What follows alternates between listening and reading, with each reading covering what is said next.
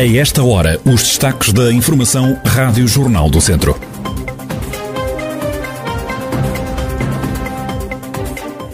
PSD questiona a Ministra da Saúde sobre o projeto do Centro de Ambulatório e Radioterapia de Viseu.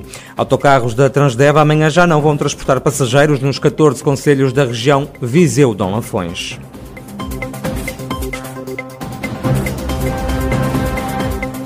A atualidade da região em desenvolvimento já a seguir.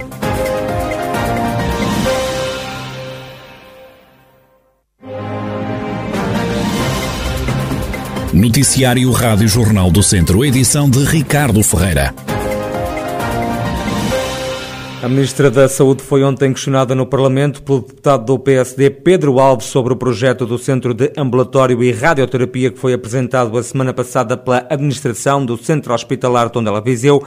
O social-democrata exigiu uma série de explicações à ministra Marta Temido. Depois do lamentável episódio de 2017, com direito a descerramento de placa e tudo, somos novamente confrontados e em vésperas de eleições autárquicas, com mais um anúncio de que no primeiro trimestre de 2023 o investimento estará concluído. O que nos diz a senhora Ministra sobre isto? Tem conhecimento desta iniciativa do Conselho de Administração e concorda com o modelo proposto? Quais as fontes de financiamento previstas e que garantias há de compromisso do Governo? Qual o calendário para a sua execução? Por que avançar agora quando, em fevereiro de 2020, informou o Parlamento, nesta Comissão, de que nesta legislatura não havia condições para realizar este investimento? Afinal, a que se deve tão oportuna mudança?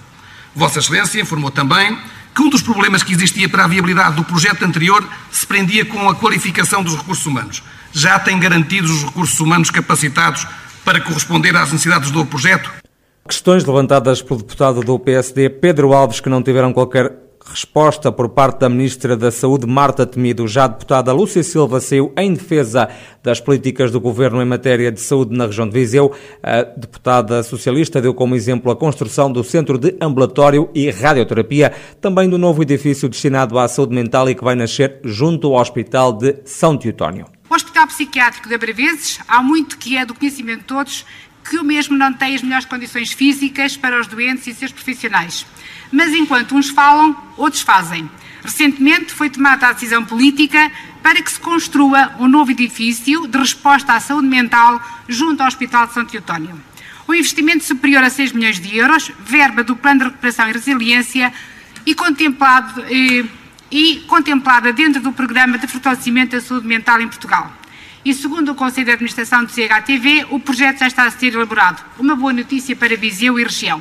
Centro Ambulatório de Radioterapia, uma necessidade de décadas, com investimento no valor superior a 24 milhões de euros, cujo projeto já concluído e enviado a ser submetido a uma candidatura a fundos comunitários.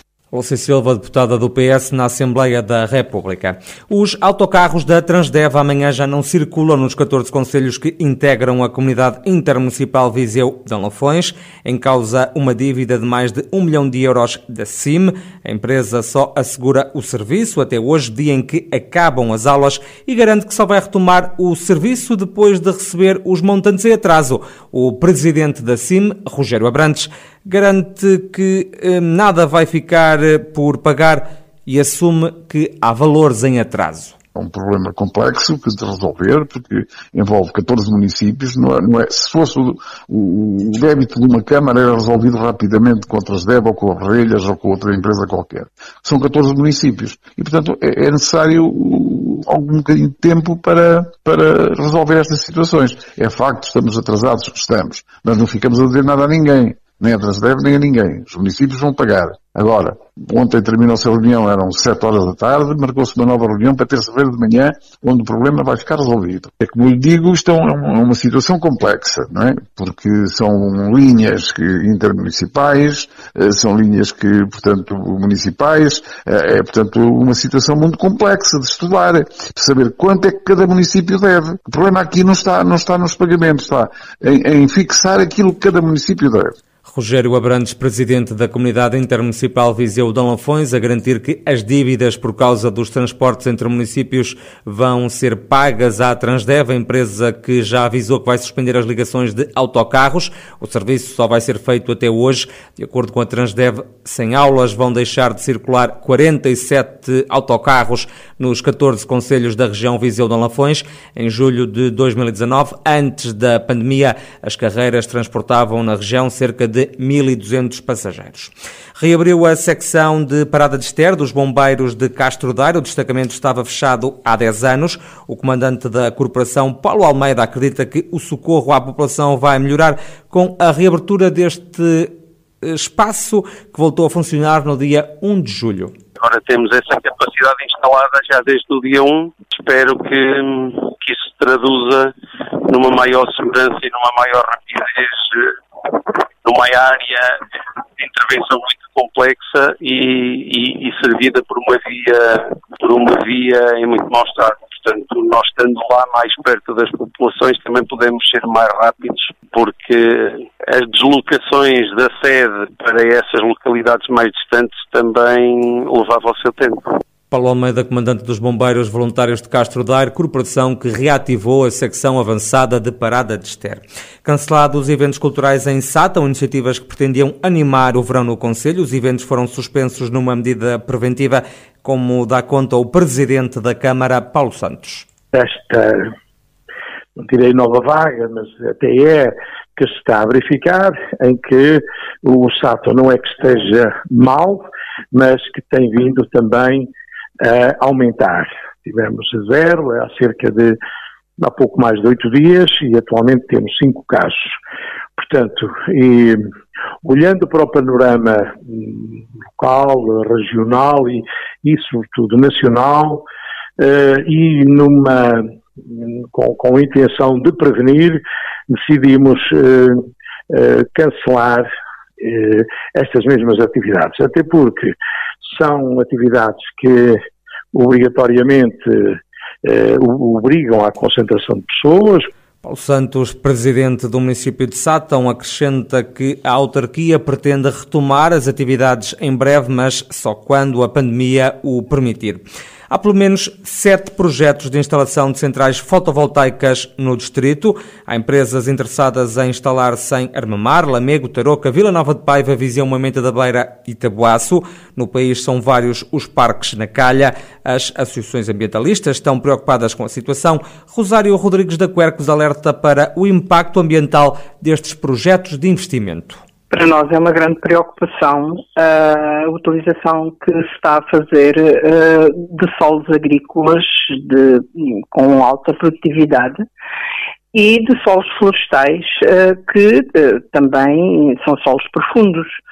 Ou seja, quando se constroem centrais fotovoltaicas é necessário verificar em primeiro lugar, os instrumentos de ordenamento do território, se existem áreas de RAN, se existem áreas de reserva ecológica.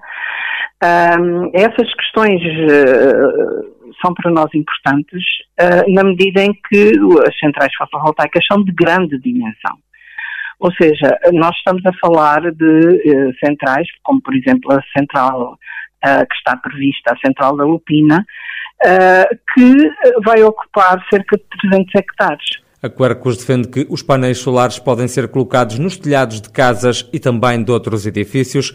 A Associação Ambientalista e outras organizações nacionais ligadas ao meio ambiente defendem a criação de legislação que regule a instalação das centrais fotovoltaicas. As centrais fotovoltaicas com potência uh, inferior uh, a 50 megawatts são licenciadas uh, pela DGEG, nem sequer precisam de avaliação de impacto ambiental.